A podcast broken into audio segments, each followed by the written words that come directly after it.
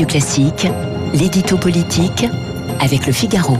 8h09 sur Radio Classique, l'édito politique avec Guillaume Tabar. Bonjour Guillaume. Bonjour Renaud.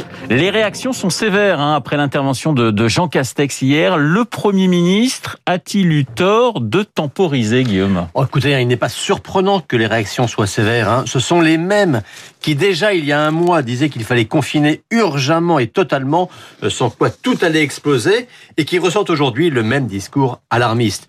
Alors bien sûr, il ne s'agit pas de nier que la situation se dégrade par endroits. D'ailleurs, euh, si le gouvernement place sous surveillance 20 départements, c'est bien qu'il est prêt à durcir les contraintes si cela s'avère nécessaire, mais si c'est nécessaire. La ligne fixée par Macron reste la même. Hein. Des durcissements quand c'est nécessaire, un reconfinement comme ultime, vraiment comme ultime recours, mais en faisant tout pour l'éviter, et pragmatisme en faisant du cas par cas. Un pragmatisme qui, espérons-le, pourrait rapidement fonctionner dans les deux sens. Des durcissements, bien sûr, si c'est nécessaire, mais des assouplissements aussi quand c'est possible. Et franchement, c'est un pragmatisme dont on aurait mauvaise grâce de se plaindre. Alors Guillaume, en reportant le, confinement, l'exécutif ne risque-t-il pas de, reporter en même temps le recul de la pandémie? Bah, C'est exactement ce que disent les scientifiques et les médecins qu'on entend sur les plateaux télé. On serait porté hein, naturellement à croire les scientifiques et les médecins, mais en même temps, hein, n'oublions pas que leurs scénarios les plus alarmistes, hein, ils disaient 9000 réanimations inévitables lors du deuxième confinement. Il y en a eu moins de 5000, et heureusement. Euh, ils disaient perte de contrôle totale si on ne fait pas en janvier un troisième confinement. Le contrôle n'est pas encore perdu. Pour l'instant, c'est quand même hein, le pari de Macron qui s'est avéré pertinent.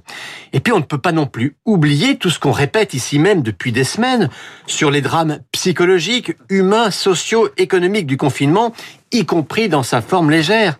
Et je pense, voyez-vous, que c'est ça aujourd'hui le drame de la période actuelle. On a d'un côté des médecins ou des scientifiques qui disent allons plus vite vers le Covid 0 sans s'interroger sur les autres ravages de cette crise qui sont au moins aussi terribles.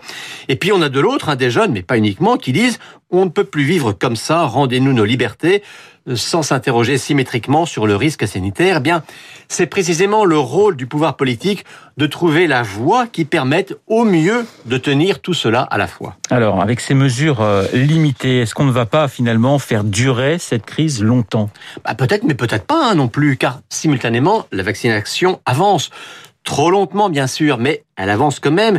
Et là, maintenant, les médecins généralistes entrent dans la danse.